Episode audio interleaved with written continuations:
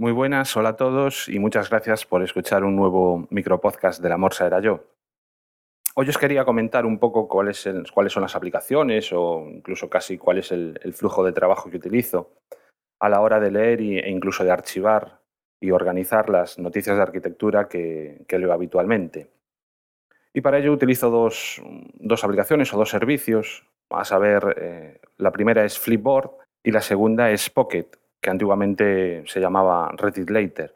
Y bueno, hace unos días estaba escuchando el, último episodio de charlas y, entre otras cosas, comentaban un poquillo sobre, sobre Flipboard, ¿no? y estoy muy de acuerdo con ellos en que se trata de una aplicación muy potente, pero que hay que utilizar con un poquillo de ojo.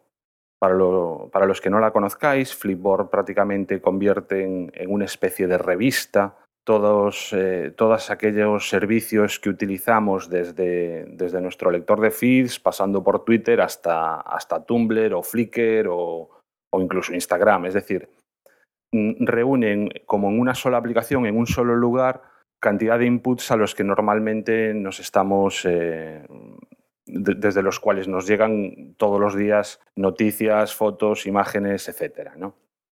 Y el problema que tiene la aplicación es que precisamente es tal su flexibilidad, o sea, es, tan abrumadora la cantidad de, información que nos llega a través de ella que muchas veces se, convierte en algo caótico, ¿no? Y pasa de ser algo organizado a algo que te supera directamente, ¿no? Entonces, lo que hay que hacer es aprender a utilizarla un poco con ojo, ver exactamente qué es lo que nos interesa, eh, ver en Flipboard y, qué, otros, qué otro tipo de información se debe utilizar pues, pues otro tipo de canales. ¿no? Por ejemplo, a mí, yo Twitter lo utilizo directamente desde, desde una aplicación, en este caso desde Tweetbot. No se me ocurre leer Twitter desde, desde Flipboard, por ejemplo. Y bueno, en lo que se refiere a las noticias de arquitectura, eh, desde normalmente utilizaba el lector de feeds normal. Lo que pasa es que no me encontraba cómodo leyendo, leyendo este tipo de, noticias en, el lector de feeds. Utilizo Reader en, Mac, que es un cliente que directamente pilla los, feeds de, Google Reader, creo que también de, otros servicios, pero vamos, digamos que estoy suscrito, los feeds, la suscripción la tengo en Google Reader y utilizo Reader tanto en el iPhone como en el Mac para leerlos.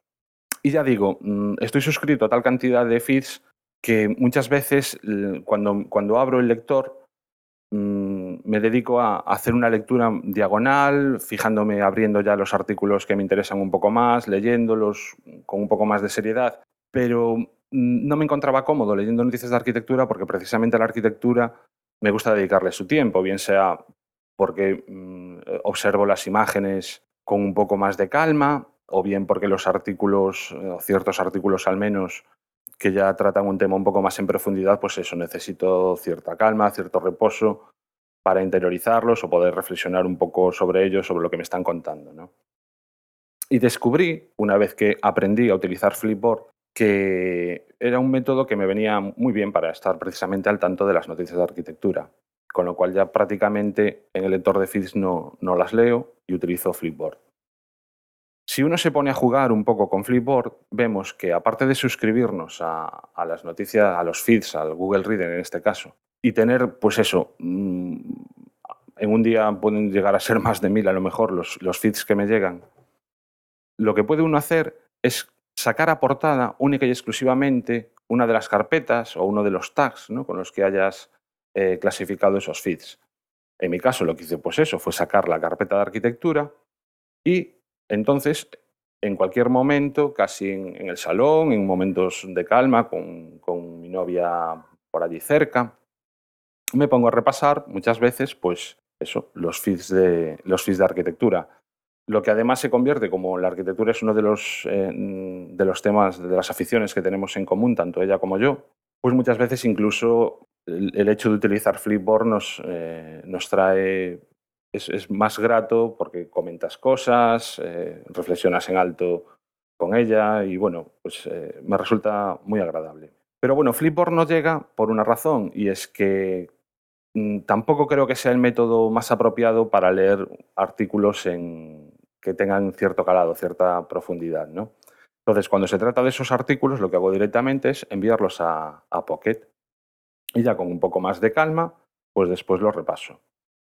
no solo eso, sino que también si se trata de un artículo de los de tipo fotografía, como yo que sé, pues por ejemplo como los de plataforma arquitectura, que muchas veces lo único que, sacan, lo único que tienen de interés son pues eso, las fotos y los planos de alguna, alguna construcción que se esté haciendo por ahí.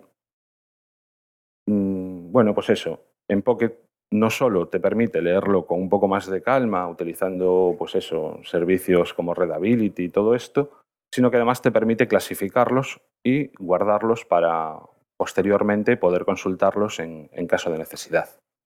En el Mac utilizo eh, una aplicación que se llama RedLater, ReadLater, que digamos es un cliente pues eso, de, Pocket, y en el iPhone directamente la, propia aplicación oficial.